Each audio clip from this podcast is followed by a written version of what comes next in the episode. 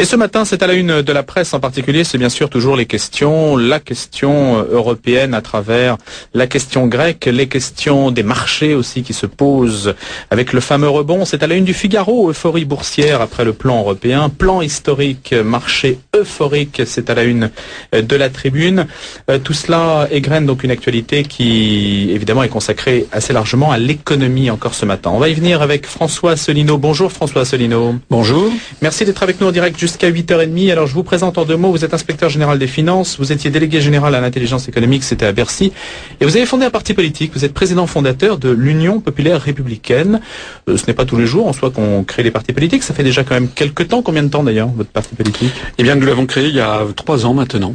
Alors ce n'est pas un regard en soi sur le, j'allais dire une échéance électorale qui nous préoccupe ce matin, euh, ce n'est pas non plus en soi un regard euh, à proprement parler militant, c'est un regard d'abord analytique sur la question européenne et bien sûr sur la question des marchés boursiers. Alors d'abord, votre première analyse, euh, une réaction à ce, rebond de la bourse, est-ce un bon signe?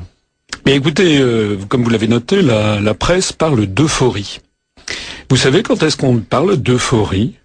Dans le langage courant Mais en général, on dit que quelqu'un est euphorique lorsqu'il n'est pas tout à fait normal. Par exemple, lorsque l'on a un peu trop bu on dit il est euphorique.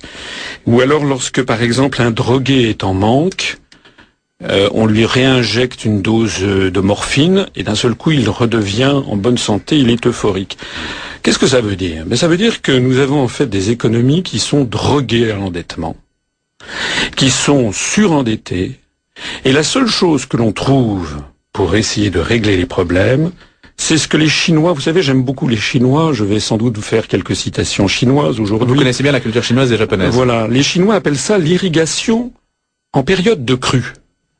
Donc, en réalité, nous avons affaire à quelque chose qui est un peu, euh, un peu baroque. Je pense que le, grand public, d'ailleurs, n'y comprend plus rien. Et c'est pour cela que vous êtes là aussi. Voilà. Écoutez, samedi, rien n'allait plus. Lundi, tout va très bien. Donc, euh, on a affaire en fait à des manipulations médiatiques qui sont considérables. Qu'est-ce qui s'est passé dimanche ah, Les médias, ils sont pour rien à la bourse en soir. Oui, mais enfin, ils ont quand même largement contribué à expliquer que tout était réglé. Enfin, en fait, rien n'est réglé du tout. Il s'est passé simplement qu'on a eu une réunion des dirigeants européens dimanche, qui était absolument aux abois compte tenu de l'évolution de la situation de la zone euro et qui d'un seul coup ont mis sur la table l'idée qu'on allait dégager 750 milliards d'euros. Dégager, ça veut dire quoi? D'où ils sortent ces 750 milliards d'euros qui ont été évoqués? Euh, euh, Excusez-moi, mais ils n'existent pas. Ce sont simplement des engagements des pays de couvrir, de, prendre, de couvrir en garantie euh, s'il y avait des sinistres financiers qui apparaissaient. C'est-à-dire, par exemple, la France... Un peu comme un réassureur. Voilà, la France a pris l'engagement euh, de euh, mettre 88 milliards d'euros. Alors, deux choses à dire sur cette question. D'abord, l'énormité des sommes. Hein, je me permets d'insister. 88 milliards d'euros, c'est des centaines et des centaines et des centaines de milliers de logements sociaux en France. Hein. Il faut donc voir que tout le monde le sait, enfin tous vos auditeurs, comme tous les Français le savent bien, que euh, les Français n'arrivent plus à se loger, que c'est la rigueur partout. D'ailleurs, on va en parler tout à l'heure, puisque de nouveaux plans de rigueur arrivent. Euh, quand vous travaillez dans n'importe quelle administration, dans la recherche, dans la santé, dans l'éducation, il n'y a jamais, il n'y a jamais trois francs six sous.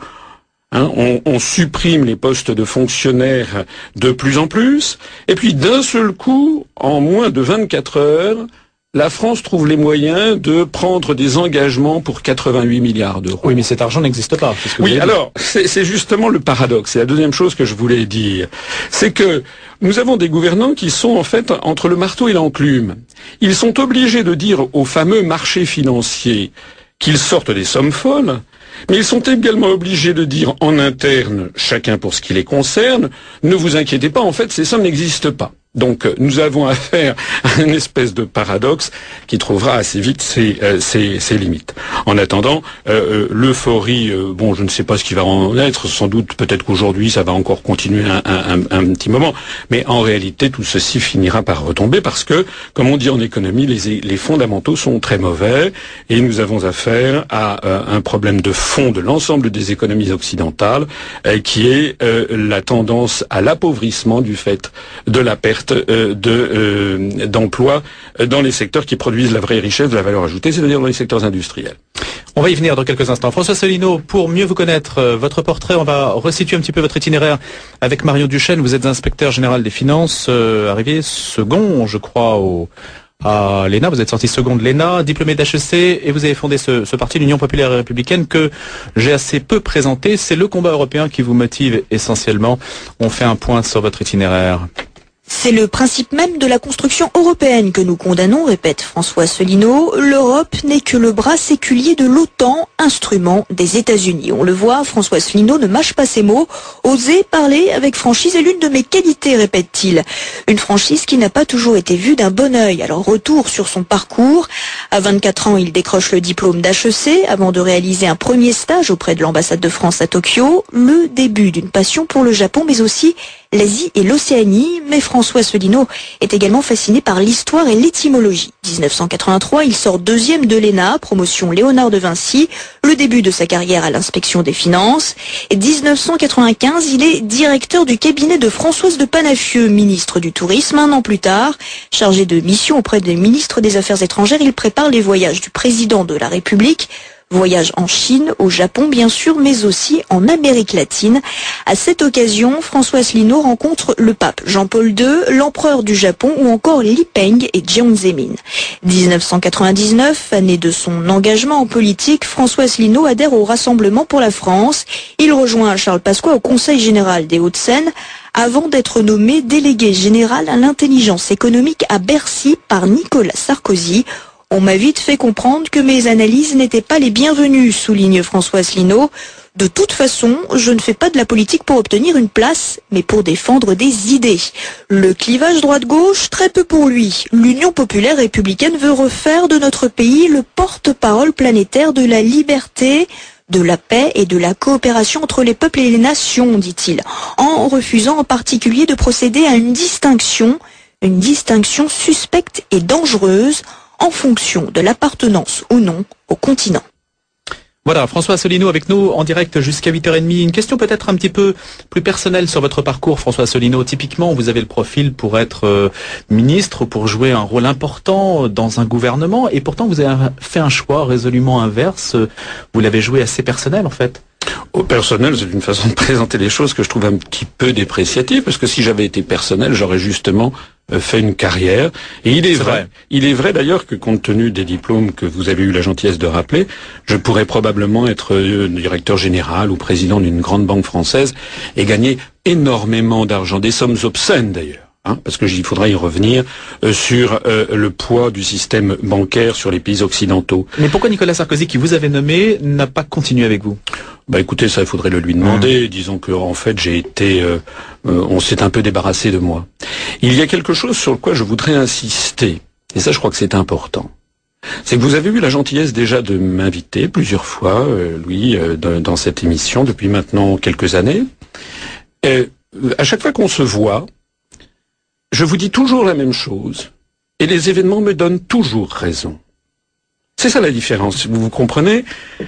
Et c'est ça qui explique pourquoi j'ai fait le choix que j'ai fait. Le 17 octobre 2008, ici même, vous m'aviez invité pour un débat avec l'essayiste Nicolas Bavray. Nicolas Bavray qui expliquait que la crise qui venait d'apparaître aux États-Unis était réglée, que tout allait très bien, que je tenais des propos excessifs. Nicolas Bavray qui avait expliqué, donc en octobre 2008, que heureusement que nous avions l'euro, puisque l'euro, parmi notamment tous les avantages censés nous apporter, qu'il était censé nous apporter, avait celui d'éviter les spéculations. On voit, on voit maintenant à quel point toutes ces analyses étaient fausses. Qu'il procurait une stabilité monétaire, que les pays enviaient d'être dans la zone euro. Voilà, que les pays nous enviaient, paraît-il.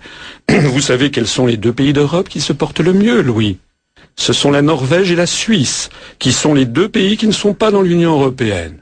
Et vous savez, à l'intérieur de l'Union européenne, quels sont les pays qui se portent le mieux? C'est la Suède et le Danemark qui ont refusé d'entrer dans l'euro. Je mais à part la Grande-Bretagne, parce que la Grande-Bretagne se porte mal, mais parce qu'elle a fait le choix du tout financier. En d'autres termes, euh, l'euro devait être plus de richesse et plus d'emplois. C'est ainsi qu'on nous l'avait euh, présenté en 1992. C'était il y a 18 ans. La zone euro est la zone de plus faible croissance mondiale depuis 18 ans. Louis. On nous avait dit que l'euro nous protégerait des crises. On vient de voir que, au contraire, nous avons été plongés dans une crise dont Madame Lagarde, dans les échos de ce matin, le ministre de l'économie, a dit elle-même que nous avons échappé de peu au désastre. Au Mais désastre. François Solino, est-ce que vous ne confondez pas l'euro et la gouvernance monétaire? Est-ce que ce n'est pas hum, deux plans différents? Est-ce qu'en soi, le mal ne vient pas du fait qu'on ait une monnaie unique sans un gouvernement unique? Et alors, écoutez, euh, euh, euh, je ne sais pas si on a le temps là de parler un petit peu. Alors deux minutes, puis on reprendra après l'évangile. Bon, alors il faudra que après je vous explique pourquoi l'euro est impossible. Techniquement, hein, je, je- je crois que ça mérite que l'on explique un petit peu aux auditeurs pourquoi l'euro de toute façon explosera. Comme toutes les monnaies plurinationales de l'histoire ont toujours explosé, et je l'expliquerai tout à l'heure.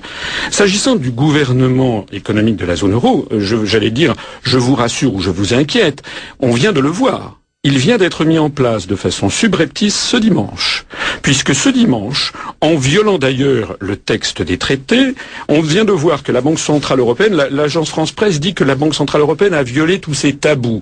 C'est pas des, ces tabous qu'elle a violés, ce sont simplement les textes institutifs, puisque maintenant, la Banque Centrale Européenne a décidé de pouvoir reprendre des, titres obligataires publics et privés, et donc d'ailleurs les, spécialistes, enfin c'est un petit peu technique, mais les spécialistes sont très très notamment en Allemagne, sur le fait que la Banque Centrale Européenne risque ainsi non seulement de perdre son indépendance, mais de perdre sa crédibilité.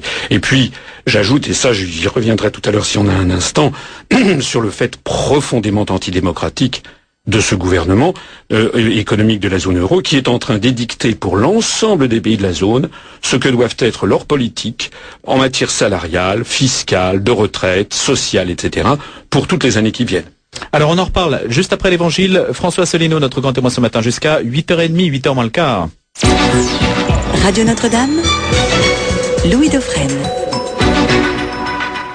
Et ce matin en direct jusqu'à 8h30, François Asselineau, inspecteur général des finances, président fondateur de l'Union populaire républicaine, qui nous explique les mécanismes. Alors c'est vrai que c'est un petit peu complexe en soi, François Asselineau, mais ça concerne le quotidien, notre quotidien, à savoir comment fonctionne la monnaie unique pour laquelle vous prédisez qu'elle va imploser. Alors il va falloir s'expliquer quand même, parce que vous allez quand même assez loin dans votre démonstration. Oui, imploser ou exploser. Oh, écoutez, je, je, je ne suis pas le seul à le dire. Nous avons des prix Nobel d'économie qui l'ont dit. Christian Saint-Etienne a écrit un ouvrage là-dessus. Oui, hein. d'ailleurs, Monsieur Saint-Étienne, Mais- qui n'est pas prix Nobel, l'a, également écrit. D'ailleurs, de plus en plus de gens le disent. Mais prenons un, un- un sens inverse au vôtre, puisque lui justement plaide pour plus de gouvernance européenne. Oui, je sais bien, ça, ça fait partie. Vous savez, euh, c'est comme dans toutes les comme dans toutes les idéologies euh, totalitaires, euh, on trouve dans les dysfonctionnements euh, du système matière à le renforcer. C'est comme lorsque le, le communisme, les pays socialistes, ça ne marchait pas, ça marchait de moins en moins bien. On nous expliquait que c'était pas de la faute du communisme, c'est parce qu'il n'y avait pas assez de socialisme. Bon, et puis on, ren- on- on- c'était une fuite en avant. Donc c'est la même chose pour l'euro. Il y a des bons esprits qui disent, mais c'est parce que en fait il n'y a pas assez d'Europe. Mais ça c'est le, le- le thème du pas assez d'Europe. Et c'est fait- entièrement faux? C'est entièrement faux comme analyse? Oui, c'est entièrement faux parce que le problème auquel on est confronté, c'est que nous avons affaire à des personnes qui raisonnent dans un monde irréel. Un monde irréel. Le monde, il est le monde réel. Vous avez les Grecs, excusez-moi de, dire cette, cette lapalissade, mais les Grecs ne sont pas des Allemands. Voilà. Les Grecs ne sont pas des Britanniques, les Français ne sont ni des Grecs, ni des Allemands, ni des Britanniques, les Scandinaves sont différents des Portugais, ils ont tous des langues, des histoires, des façons d'être au monde totalement différentes. Alors, je voudrais vous expliquer, si, vous si on a quelques instants, pourquoi l'euro est, condamné à exploser un jour ou l'autre, comme d'ailleurs toutes les monnaies plurinationales de l'histoire. C'est euh, pas moi qui le dis, c'est un prix Nobel d'économie euh, qu'il a eu euh, en 1988, Monsieur Robert Mundell, qui est un Nord-Américain, qui a euh, étudié avec ses collaborateurs sur une longue période historique le phénomène de ce que l'on appelle les chocs asymétriques.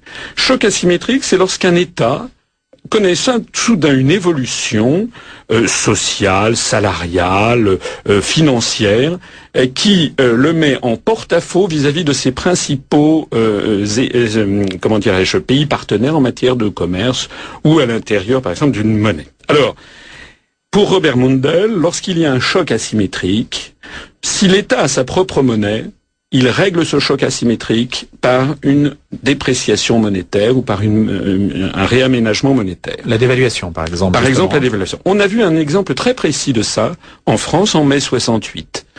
Pour sortir de la crise, de la grève, vous savez, il y avait eu plus de 9 millions de grévistes, il y a eu les accords de Grenelle, une augmentation de près de 35% du SMIG, de plus de 10% de l'ensemble des salaires en termes réels.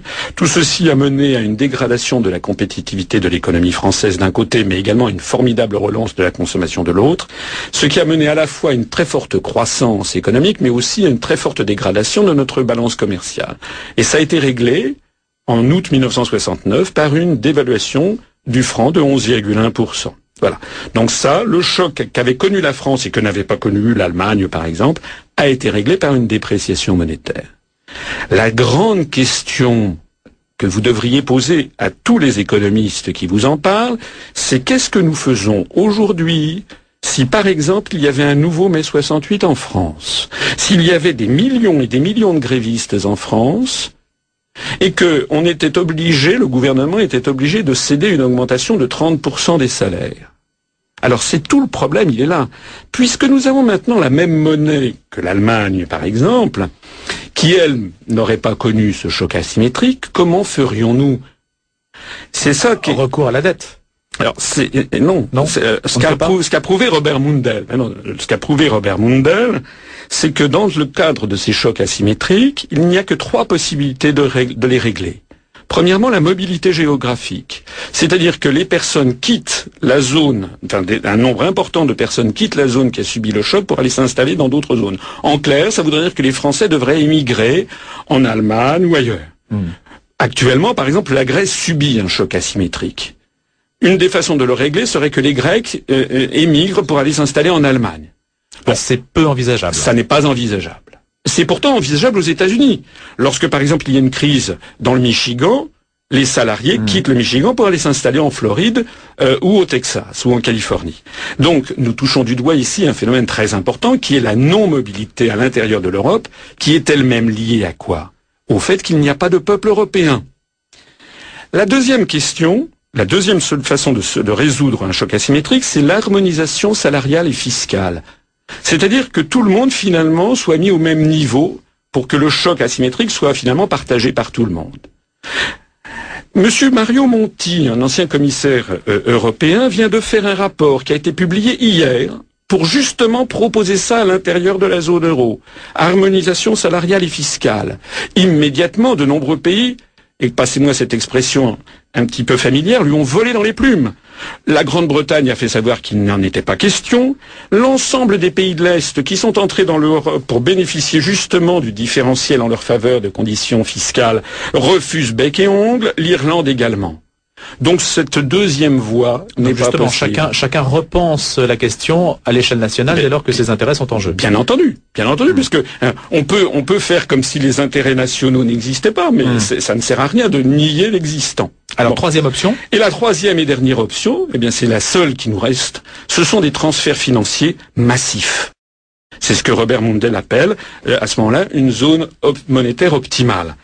Donc toute la question... qu'est-ce que ça veut dire transfert financier Eh bien, ça veut dire exactement ce qui se passe en ce moment vis-à-vis de la Grèce. C'est-à-dire que, c'est-à-dire que l'ensemble des autres pays doivent se mobiliser pour pouvoir venir au secours de la situation financière grecque. Donc c'est une forme de recours à la dette, c'est oui. ce que... Oui, je, ne dis pas... Euh, les Grecs ont dû s'endetter pour payer des fonctionnaires.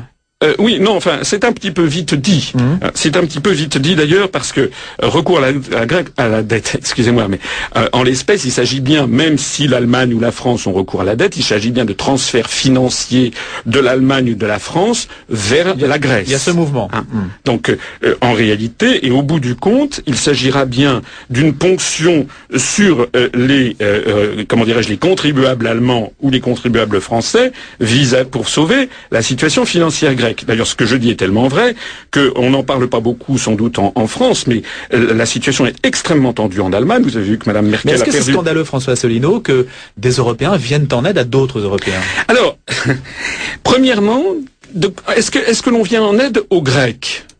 Mais rien n'est moins sûr que l'on vienne en aide aux Grecs. On vient en aide à la situation financière grecque. Et d'où vient le fait que la Grèce se retrouve dans cette situation? Sans doute que le gouvernement d'Athènes a un petit peu caché un certain nombre de choses, c'est possible. Mais moi, il y a quelque chose, excusez-moi, mais je voudrais insister sur une dépêche sensationnelle qui est qui a paru le 6 mai dernier, donc il y a, il y a quelques jours, dont je n'ai vu nulle mention dans la presse, qui est une déclaration de Madame Merkel. Ça n'est pas rien, Madame Merkel, c'est la chancelière d'Allemagne, qui a dit D'abord, pour parler de la situation grecque, d'abord les banques ont failli, c'est-à-dire qu'elles ont fait, ce sont les banques qui se sont, les banques de façon générale, qui se sont retrouvées en très grande difficulté. Elles ont forcé les États à mener des actions de sauvetage. Elles ont plongé l'économie mondiale dans le précipice, dit Madame Merkel, et nous avons dû engager des plans de relance. À cause de ces plans de relance, nous nous sommes endettés, et maintenant les banques spéculent contre ces dettes. C'est vraiment très perfide de leur part, a dit Madame Merkel. Vous parlez franchement, François Solino, on se retrouve et on décrypte la dépêche, les propos d'Angela Merkel juste après 8 heures après les infos.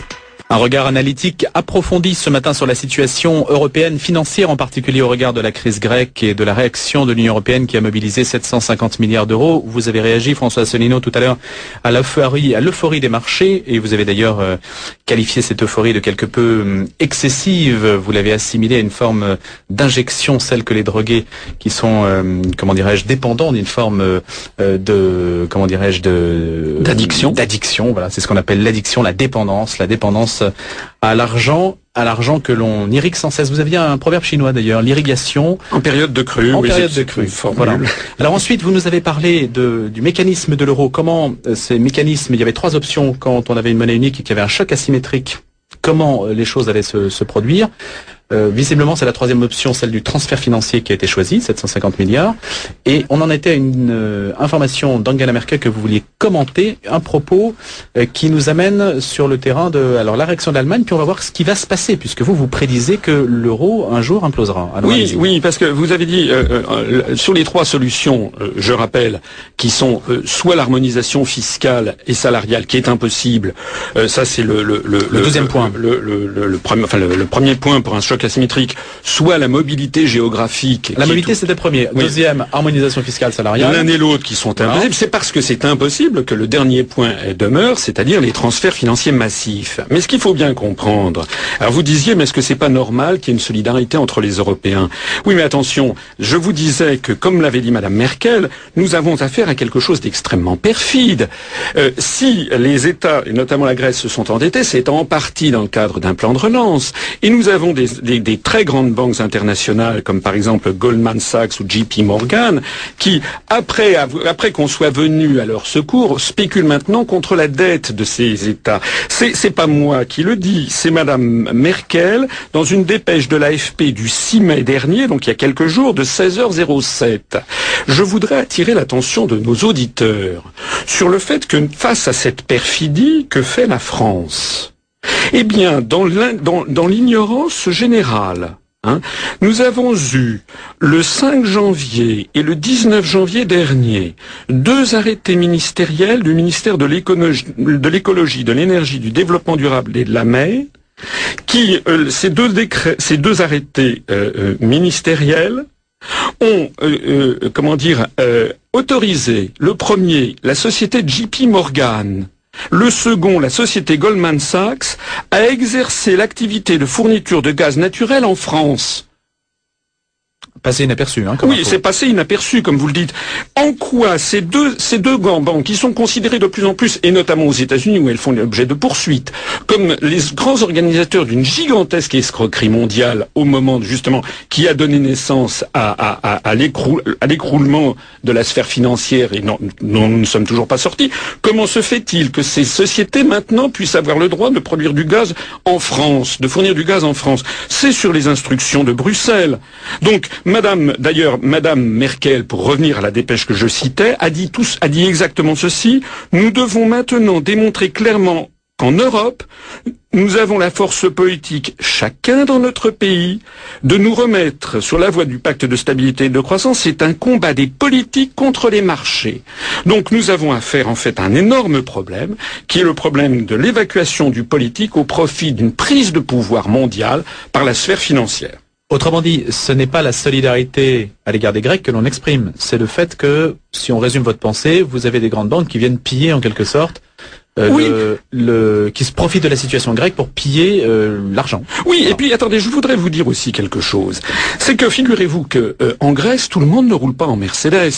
Hein. de même qu'en France, tout le monde ne roule pas euh, en, Velsatis ou en 607. C'est-à-dire que les ponctions fiscales considérables qui se profilent sur le contribuable allemand ou sur le contribuable grec, dans le cadre par ailleurs d'une interdiction de l'endettement public et de la lutte contre les déficits, ça veut dire quoi? Eh Ça veut dire qu'on va s'attaquer de plus en plus à toutes les dépenses sociales et de fonctionnement public en Allemagne et en France. C'est pour ça que, ah, c'est très gentil de dire la solidarité européenne. Mais les gens qui disent ça ne regardent pas dans le, dans le fond du dossier. Ce dont il s'agit en réalité, c'est d'un appauvrissement constant des populations en- dans les pays riches au profit d'une sphère financière. Oui, donc c'est une forme de pillage. Oui. Les 750 milliards qui vont être alloués, qui n'existent pas tel que vous l'avez rappelé, mais qui vont être alloués à la Grèce, les garanties que cela apporte, où vont-ils aller Dans quelle poche précisément? Bien écoutez, en tout cas, ce que, ce que je voudrais dire, euh, tout à l'heure, il y a eu un portrait qui a été brossé de moi, et qui était, qui était assez euh, fiable d'ailleurs, et qui rappelait que j'avais été directeur de cabinet de Madame de Panafieux en 1995. C'était il y a 15 ans. Eh bien, en 1995, la directive qui avait été fixée par Monsieur Alain Juppé, Premier ministre, c'était directive de rigueur, moins 8% pour tous les budgets de tous les ministères. Nous voici 15 ans après, et Monsieur Juppé a fait savoir hier qu'il fallait accélérer la rigueur. Monsieur Fillon, Premier ministre, a indiqué qu'il fallait faire un gel des dépenses de l'État en 2011, en 2012 et en 2013. Moi, je me mets à la place de quelqu'un qui a 25 ans ou 30 ans de, notre, à nos- de nos jours, depuis qu'il est bébé. Il n'a entendu qu'une seule chose en France, rigueur, rigueur, rigueur, rigueur, rigueur. C'est-à-dire que nous sommes constamment quoi- euh, comment dirais-je, euh, enfin, sujet à des injonctions de couper constamment dans les dépenses publiques et dans le pouvoir d'achat. C'est d'ailleurs ce qui se passe. Il y a une baisse tendancielle du pouvoir d'achat des Français. Au, passage, tous les enseignements de ce que l'on appelle la théorie keynésienne ont été oubliés. C'est-à-dire que plus on creuse, plus on, plus on, tape sur le pouvoir d'achat des salariés, et moins les rentrées fiscales sont au rendez-vous. Et donc, plus on tape sur ce pouvoir d'achat, moins on parvient en définitive à obtenir cette espèce d'équilibre budgétaire qui était recherché. En attendant, en attendant la situation, euh, pourquoi la situation est explosive, Louis? Mais c'est tout simplement parce que ce qui arrive à la France arrive dans, le monde, dans, toute l'Europe. Tout à l'heure au Flash, il a été très justement rappelé que le plan de rigueur en Grèce prévoit que les retraites vont baisser de 20%. Le, le- le départ à la retraite en Grèce va passer de 60 à 65 ans. Le Premier ministre grec a annoncé, M. Papandréou, a annoncé hier qu'il fallait changer le pays. Changer le pays. C'est comme nous, on, veut changer les Français. Il y a un beau Vous proverbe. estimez que ça peut servir de, de- de prétexte pour que nous aussi on doive accepter des sacrifices énormes au Mais- regard de la situation grecque? Écoutez, soyons raisonnables. Hein Confucius disait Qui veut changer le monde n'y réussira pas. Vous ne ferez pas des Grecs, des- vous ne transformerez pas les Grecs en anglo-saxons. Et vous ne transformerez pas davantage les Français en anglo-saxons. C'est tout le problème qui est en train d'e- de- de- de- de- d'exploser à la figure des gens. Il n'y a pas de peuple européen. Alors que peut-il se passer si vous dites que l'euro sera voué à l'éclatement? Se passer? écoutez, ce qui va se passer, c'est que pendant encore un certain nombre de temps, on va avoir, je pense, une fuite en avant, une fuite en avant qui d'ailleurs est poussée par certains milieux euh, bancaires et financiers pour accélérer l'Europe, la, mise en place d'une Europe, c'est le plus d'Europe dont vous parliez tout à l'heure, gouvernement économique euh, de la zone euro. Monsieur Sarkozy s'en flattait hier. D'ailleurs, il a été soutenu sur ce point par à peu près toute la classe politique française, notamment Monsieur de Villepin qui a applaudi à, à ceci. Ce qu'il faut savoir, c'est que d'abord il s'agit d'un processus profondément antidémocratique sur lequel je voudrais insister, mais ce qu'il faut surtout savoir, c'est que c'est quelque chose de conjoncturel. Et quand vous lisez les dépêches qui nous parviennent d'Allemagne, on s'aperçoit qu'en Allemagne, toute la société allemande, euh, les, médias, les hommes politiques, l'homme de la rue est vent debout contre ce qui se passe. Parce qu'en Allemagne, les gens sont sans doute plus précis euh, qu'en France, et les gens demandent des comptes à leurs responsables politiques. Madame Merkel a d'ailleurs subi des claques électorales ce dimanche, et nous allons, euh, comme le titre, le grand journal Der Spiegel en Allemagne, vous savez, le grand magazine, qui est le magazine le plus lu, combien de Grèce pourrons-nous encore nous payer? Pourtant, l'euro n'est-il pas une extension du marque oui, l'euro est une extension du marque, mais le marque était, était la monnaie des Allemands. On en a fait maintenant, si on peut dire, la monnaie de 26, de, il y a 16 économies, euh, il y a 27 pays dans l'Union européenne, mais il y a 16 économies différentes qui sont euh, dans, euh, dans l'euro. Et donc le, le, problème, c'est que nous ne pouvons pas durablement. En fait, l'euro a servi à ligoter la puissance allemande, non? Elle n'a pas du tout servi à ligoter la puissance allemande. Elle, elle, elle, elle, elle est en train d'entraîner. C'est une obsession européenne de vouloir elle est en train, l'euro est en train d'entraîner l'ensemble des pays de l'Union européenne dans une chute. Euh, pourquoi est-ce que d'ailleurs, euh, pourquoi est-ce que moi je suis contre la monnaie unique? Pourquoi avec moi beaucoup de prix Nobel, Milton Friedman, Paul Krugman, notre prix Nobel Maurice Allais, qui n'a jamais le droit de, de parler à l'antenne Pourquoi de très grands économistes ne cessent de tirer la, la sonnette d'alarme? Vous savez, c'est pas parce que je suis un ringard ou un ou un nostalgique. C'est tout simplement parce que ça ne peut pas marcher et que ce qui, les événements sont en train de prouver que ça ne marche pas. Alors, on va encore durer comme ça sans doute quelques années. Mais au et quand ça casse, qu'est-ce qui se passe ah ben, quand, quand, ça casse, ce qui se passera, c'est euh, la réapparition de monnaie nationale. Donc la Grèce pourrait dire, je reprends, avec le risque de, de voir les, les banques spéculer, les, ben, sur les marchés spéculer. Les banques pourront difficilement spéculer davantage qu'elles ne l'ont fait ces jours-ci. Hein. Hum. Voilà. Quant aux gens qui me disaient depuis plusieurs années, on me disait vous êtes excessif, de toute façon c'est impossible, on ne peut plus revenir en arrière. D'un seul coup, toutes ces critiques se sont tues lorsqu'on a appris que Mme Merkel voulait exclure la Grèce de l'euro. C'est-à-dire que d'un seul coup, ce qui était impossible, on s'était rendu compte, il suffisait que le chancelier d'Allemagne le dise pour que d'un seul coup tout le monde comprenne que c'était parfaitement possible. Alors François Salino, j'aimerais revenir sur un point qui caractérise euh, votre positionnement, c'est que euh, vous n'avez pas, euh, comment dirais-je, une, une conception libérale de l'économie, ça on l'aura bien compris mais plutôt étatiste. Que répondez-vous à ceux qui, disent, c'est un message que l'on a reçu hein, de Dominique par exemple, 100% euh, de charges sociales sur un salaire net versé, c'est ça qui ruine les comptes des entreprises et les conduit au licenciement et à la faillite. Rien, il ne restera rien de notre économie magnifique et la France deviendra un pays africain. Voilà pourquoi notre industrie, puis notre tertiaire et notre agriculture sont ruinés. Les hommes de l'État ont continué à distribuer, distribuer, distribuer en empruntant à des banques privées depuis des décennies. Est-ce que vous trouvez cela normal? En fait, un gouvernement ne devrait pas avoir le droit de dépenses plus qu'il n'a de recettes. Et vous, vous êtes dans la logique quand même de, de je dirais de, de ne pas empêcher, de ne pas contraindre les États, de ne pas les mettre à la diète. Oui, alors euh, je répondrai deux choses à votre. Euh, ce sont des bonnes questions qui, viennent d'être posées, en tout cas qui sont souvent posées. Euh, la première, c'est que depuis les années 70 jusqu'aux années 70, la Banque centrale, c'est-à-dire la Banque de France, pouvait consentir des avances à l'État. Et c'est depuis des décrets qui ont été pris en 73 et dans les années suivantes que désormais il a été interdit à la Banque centrale française, comme aux autres banques centrales, d'accorder des, des, créances au, à la puissance publique et donc de forcer l'État à s'endetter sur les marchés privés.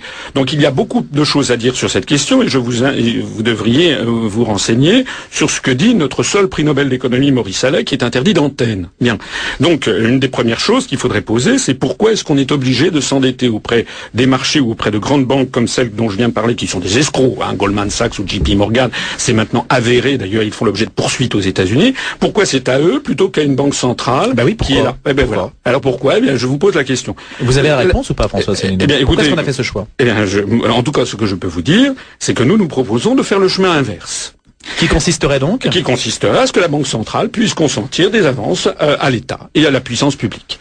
Le deuxième point qu'évoque votre, votre, notre, notre auditeur, qui est un, qui est un point justifié, c'est qu'il dit nous avons des charges sociales. En gros, il est expert comptable. Oui, qui, qui dit nous avons des charges sociales qui sont euh, insupportables par rapport, en définitive, à la concurrence mondiale. bon, je suis tout à fait d'accord avec lui, mais il, il, il, me, il prend, me semble-t-il, euh, le, le, le problème à l'envers, parce que qui a fait, qui a créé la mondialisation? Qui a créé la mondialisation? C'est pas un phénomène qui est tombé du ciel. c'est pas les Indiens ou les Chinois qui ont créé la mondialisation. C'est une politique déterminée qui a été mise, qui a été poussée par les États-Unis en connivence avec la Commission de Bruxelles, avec notamment Sir Leon Brittan, qui était à l'époque dans les années 80 le commissaire chargé des négociations multilatérales, une politique délibérée qui a consisté à démanteler toutes les protections aux échanges de capitaux, de marchandises et de services. Ce qui a permis aux grandes sociétés américaines et européennes d'aller investir en Chine, d'y produire des, usines pour bénéficier de salaires qui sont en gros 20 fois inférieurs. C'est ça qui a procuré le développement industriel ultra rapide de l'Inde et surtout, surtout de la Chine. Bon. Alors, maintenant, on nous dit, regardez la concurrence chinoise. Mais qui a créé cette concurrence chinoise? Et comment faire pour en sortir de cette situation? Parce que, là aussi, c'est une question que j'aimerais que l'on pose par exemple, d'ailleurs, à, votre auditeur. Nous avons affaire entre la Chine, l'Inde, l'ensemble des pays d'Asie du Sud-Est, le Pakistan, le Bangladesh, l'Indonésie, etc. Nous avons, sans parler du Brésil et des pays d'Amérique latine, nous avons affaire, rien que dans la zone Asie, à plus de 3 milliards de personnes 3 milliards, qui ont un niveau de vie et des salaires qui sont 20 fois inférieurs. C'est-à-dire que même si en France on supprimait d'un seul coup toutes les charges sociales, ce qui signifie au passage... On ne serait pas compétitif. Voilà, on ne serait pas compétitif, ce qui signifie qu'au passage, qu'il faudrait fermer les hôpitaux, les, les commissariats de police, l'armée, euh, les, les, écoles, etc. Et donc nous aurions une explosion sociale en France. Donc la, la grande et vraie question de notre époque, c'est que le, la France, comme d'ailleurs les pays occidentaux, est en train de perdre mois après mois sa substance. Nous perdons plusieurs milliers d'emplois industriels chaque mois Hein. et ce n'est pas parce que les charges sociales sont trop élevées, c'est parce que de toute façon, même s'il n'y avait pas de charges sociales, nous perdrions ces emplois parce que de toute façon, ni nous, ni, aucun pays occidental ne sera compétitif face à 3 milliards de personnes qui sont euh, avec un niveau de, de vie euh, très très très très très inférieur, de l'ordre de 15 à 20 fois inférieur. François Solino, notre grand témoin ce matin, inspecteur général des finances, président fondateur de l'UPR, Union populaire républicaine, 8h18. Gérard Leclerc, tous les matins avec nous du lundi au jeudi, son édito. Réflexion ce matin sur la tempête européenne, Gérard. Oui, Louis, euh, je n'ai pas la compétence de M. Asselineau et je l'écoute d'ailleurs avec passion et je trouve ses propos euh, tout à fait pertinents en dépit de mon incompétence. Et je me permettrai simplement de, poser quelques questions et trois questions ce matin en face de cette véritable tempête que l'Europe assume ces jours derniers. Euh, aux yeux d'un non-spécialiste, la situation pose ce que j'appellerais des questions de, bon sens. Et d'ailleurs, euh, certaines d'entre elles ont été posées euh, tout à l'heure. J'ai écouté, par exemple, Monsieur Emmanuel Valls nous expliquer que si l'on imposait aux Français la médication que l'on impose aux Grecs, eh bien, il faudrait accepter que le salaire de nos fonctionnaires soit réduit de 25% que l'on passe de, je crois, de, 60 ans à 67 ans, ce qui concerne l'âge de la retraite. Il faudrait augmenter la TVA de points, etc., etc. Je remarque à, ce propos, la, discussion est féroce. Euh, est-on en train d'appliquer à la Grèce la politique de déflation que Pierre Laval avait imposée à la France avant-guerre et qui s'est révélée un fiasco, si j'en crois encore une fois les spécialistes et les historiens n'est-on pas en train de s'aborder en fait, l'économie grecque qui sera hors d'état de, rebondir puisqu'on lui, euh, lui refuse les médications classiques? Et là je renvoie à M. Asselineau la, la dévaluation et ce qu'on appelle je crois l'inflation compétitive. Encore une fois, je ne suis pas du tout économiste et je laisse la question en suspens. Mais il y a tout de même une logique élémentaire dans tout cela.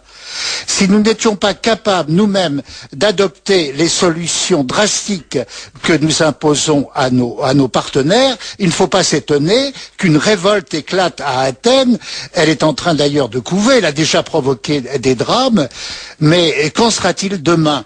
Et qu'en sera-t-il pour nous lorsque nous aurons euh, nous, euh, les conséquences euh, de cette politique nous atteindront euh, encore plus, plus cruellement. Par ailleurs, on impute à cette même Grèce un budget militaire beaucoup, beaucoup trop important qui pèserait d'une façon déséquilibrée sur ses finances. Mais je pense que nous sommes là encore en pleine inconséquence lorsqu'on parle d'Europe. Je pense à un spécialiste des armées qui a déjà été invité par euh, Radio Notre-Dame, notre ami Merchet, euh, qui m'expliquait que la Grèce est avec la France et l'Angleterre le seul pays à faire l'effort nécessaire dans le domaine militaire, alors que les autres puissances préfèrent se reposer sous le parapluie de l'OTAN et celui des États-Unis l'Europe doit-elle renoncer aux impératifs de sa propre défense? C'est une inconséquence de plus, en plus, de plus dans le débat européen. Troisième et dernière question. On semble brusquement découvrir que le continent européen est en pleine décroissance démographique et que son poids politique et économique en sera de plus en plus gravement affecté. La belle découverte. J'ai déjà rappelé ici même les prédictions de l'historien Pierre Chenu qui, dès les années 70, nous avait avertis et dénoncé ce qu'il appelait la, peste blanche. Et c'est en vain qu'il mettait les politiques devant leurs responsabilités. L'Europe vieillit. Elle vieillit de plus en plus.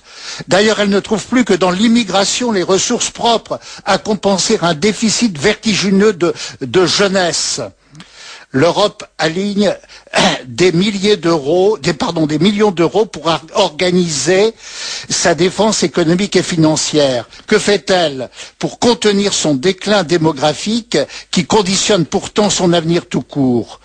L'Europe est en face d'échéances cruciales qui imposent des mesures certes immédiates, mais elle n'échappera pas à des questions encore plus fondamentales qu'elle tarde à se poser et qui nous rattraperont au plus vite. Gérard Leclerc, des questions fondamentales donc que vous posez. François Asselineau, on va essayer peut-être d'y répondre euh, quelque peu. Il y a beaucoup évidemment de, pistes. D'abord peut-être sur, la question militaire en fait. Effectivement, la Grèce est un pays assez militarisé. Alors d'abord pour faire pièce à la Turquie, euh, qui est beaucoup plus peuplée qu'elle, et alors que d'autres pays s'alignent sur le temps. Écoutez, euh, moi ce que je voudrais dire, c'est quand même un point très important. C'est que nous parlons d'un pays souverain. La Grèce, elle est indépendante depuis 1823, de la même façon que la France. Il y a le pacte du 16 décembre 1966 des Nations Unies sur les droits civils et politiques des peuples du monde, qui prévoit le droit inaliénable des peuples à disposer d'eux-mêmes. Donc en réalité, les questions de Gérard Leclerc, je les trouve pas du tout stupides, je les trouve au contraire tout à fait pertinentes, puisqu'il pose des questions très très importantes et, et bien vues. Mais les questions qu'il pose en définitive touchent fondamentalement à une question de démocratie, de démocratie. Parce que la construction européenne, c'est une main de fer dans un gant de velours bleu aux étoiles d'or. La construction européenne, vous savez, Mitterrand avait dit que la Ve République était le coup d'État permanent. Non c'est la construction européenne qui est devenue un coup d'État permanent. Le référendum de 2005 en France, violé le référendum de 2005 aux Pays-Bas, violé. Le traité de Lisbonne de 2008, imposé aux Français. Le gouvernement économique de l'euro qui vient d'être installé ce dimanche, viole également les traités. Maintenant, M. Sarkozy et Mme Merkel viennent de dire qu'il fallait renforcer les procédures de surveillance des déficits. M. Mario Monti exige une harmonisation fiscale. Ça veut dire quoi? Mais ça veut dire que les peuples sont totalement dépossédés désormais de leur politique et qu'ils sont tous en train de passer comme des veaux allant à l'abattoir à des politiques qui sont décidées en réalité pour satisfaire qui? Pour satisfaire les banques dont je parlais tout à l'heure et les marchés financiers. Tout ceci n'est pas raisonnable. Tout ceci n'est pas raisonnable et si vous me permettez, peut-être je crois qu'il va falloir conclure, non? Non, non, une, réflexion à, ce sujet, puisque euh, évidemment l'avenir qu'on essaie de, prédire quelque peu, François Solino, parce que vous nous dites ça va durer comme ça encore quelques années, mais est-ce que si le système est tenu par les mêmes personnes qui font de l'argent avec ce système-là, pourquoi pourrait-on imaginer l'euro euh, qui Parce qu'il n'est pas, il n'est pas viable. Je vais vous dire un petit secret, je ne vais pas révéler son nom. Nous venons d'avoir une adhésion à notre parti, à l'Union populaire républicaine. Vous trouverez d'ailleurs les les auditeurs intéressés nous trouveront sur, Internet, en tapant Union populaire républicaine. Nous sommes en, tête sur Google avec u-p-r.fr.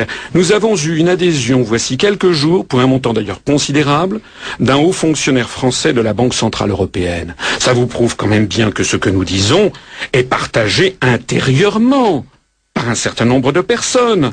Hein. Donc, euh, ce que je voudrais euh, dire, c'est que nous sommes face à un Mais on est dans une logique d'emballement. Comment, Oui. comment l'emballement va-t-il cesser Et Comment moi, ce que je crains, vous savez, ce que je crains, c'est que si on ne fait pas preuve de raison, si on ne comprend pas que des personnes comme nous sommes des gens raisonnables, en disant attention, ça ne va plus, On va subir le sort de la Grèce? Euh, non, non, on va subir. Je ne sais pas ce qu'on va subir, mais je crains de plus en plus qu'on aille dans un scénario des années 30 avec des explosions salariales et la prise de pouvoir par des partis extrémistes qui, risquent vraiment de mettre l'Europe à feu et à sang. C'est grave ce qui se passe. hein. C'est très très grave. Vous me permettrez quand même de citer euh, deux, trois citations. La première, c'était Bismarck. Wer von Europa spricht, hat Unrecht. Qui parle d'Europe a À tort tort. qui parle d'Europe a tort. Ça veut dire que quand on parle de l'Europe, ça ne veut rien dire, parce que nous avons chacun nos intérêts. Et d'ailleurs la France, et ça j'ai à cœur de le dire dans une radio comme la vôtre, a des, a des, a des liens avec le monde francophone. Et vous le savez très bien ici à Radio Notre-Dame, beaucoup plus importants qu'avec par exemple les pays euh, Baltes. baltes. Bon. Et- François Solino, encore une citation parce qu'on doit conclure il y a 30 secondes. Dao Bu Tong Bu Xiang Wei. C'est Confucius et ça veut dire n'élaborez pas de stratégie commune si vos voix divergent. C'est dans les entretiens, euh, chapitre 15, verset 40. Merci beaucoup d'avoir été avec nous ce matin. François Solino, président de fondateur de l'UPR, l'Union Populaire Républicaine, inspecteur général des finances. À suivre l'info internationale, bien sûr, c'est Radio Vatican. Dans quelques secondes, bonne matinée.